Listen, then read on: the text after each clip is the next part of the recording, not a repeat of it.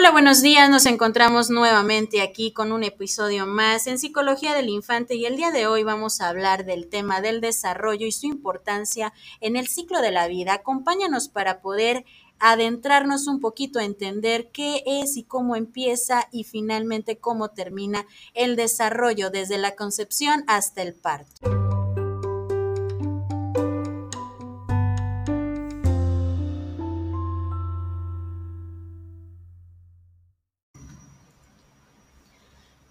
Buenos días, nuevamente aquí, empezando con el tema de la concepción y cómo inicia la parte de la concepción y podemos incluir, Alejandro, ayúdanos, ¿cómo es la parte de la concepción desde tu punto de vista? ¿Qué nos dices? Ay, no Muy bien, vamos a hablar un poquito de la concepción. Hablamos que la parte de la concepción del ser humano es un punto muy importante. ¿Por qué? Porque nosotros nos damos cuenta que desde el vientre de la mamá, en las primeras semanas empieza algo muy importante dentro del desarrollo que se conoce como Dinos América. ¿Concepción?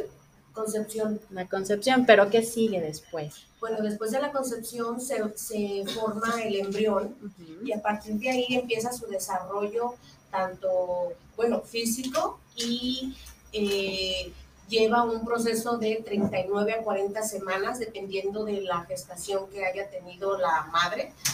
Entonces ahí ya entra que el embrión inmediatamente en cuanto está en el útero empieza a absorber del cigoto eh, en el cigoto se, define si va a ser niña o niño. Y lo primero que hace el embrión al estar dentro del útero es absorber todo lo que haya eh, absorbido la madre como proteínas, desde drogas, alimentación, nutrientes. Y porque todas esas, esas sustancias o, o todo lo que haya ingerido la madre se adhiere al endometrio y es lo primero que absorbe el embrión. Muy bien, muchísimas gracias. Entonces quiere decir que en el proceso de la concepción, el bebé empieza a hacer una absorción de todos los nutrientes, de todo lo que la mamá le está proporcionando. Pero hay un punto muy importante que tenemos que describir muy bien. Paola, ayúdanos. ¿Cómo es esa formación del tubo neural? no sé.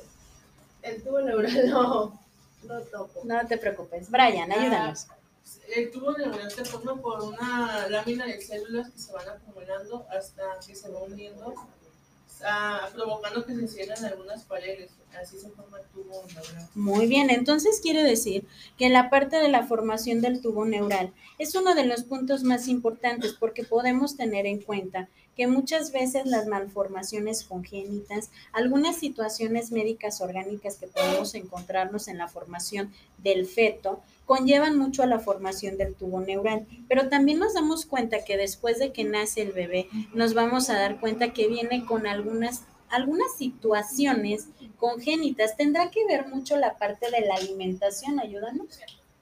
Sí, porque pues desde la mamá viene como que los nutrientes que el niño puede que si la mamá no come bien, pues puede nacer con problemas y, y cosas así que le afecte al bebé.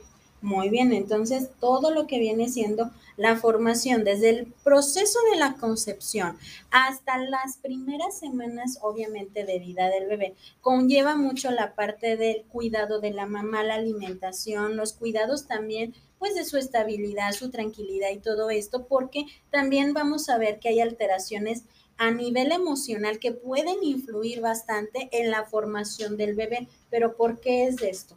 ¿Por qué influye la emoción en la madre hacia el producto del bebé.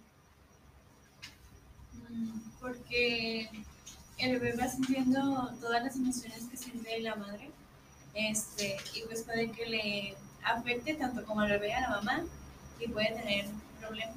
Muy bien, entonces empezamos a hacer un contenido también, no solamente físico, sino también emocional, todas las experiencias. Por eso se dice que en la formación del, del vientre materno, vamos formando también la parte de la autoestima, pero ese es un tema que posteriormente vamos a desarrollar. Después de toda la formación físicamente hablando, pues finalmente nace el bebé, finalmente llegamos al punto del parto y el parto se puede dividir de varias maneras. Ayúdanos, ¿cuáles serían las que conocemos? Eh, sería la etapa prenatal, que es el inicio, el desarrollo, y luego ya cuando el feto se comienza a acomodar para la coronación y ya la expulsión. Muy bien.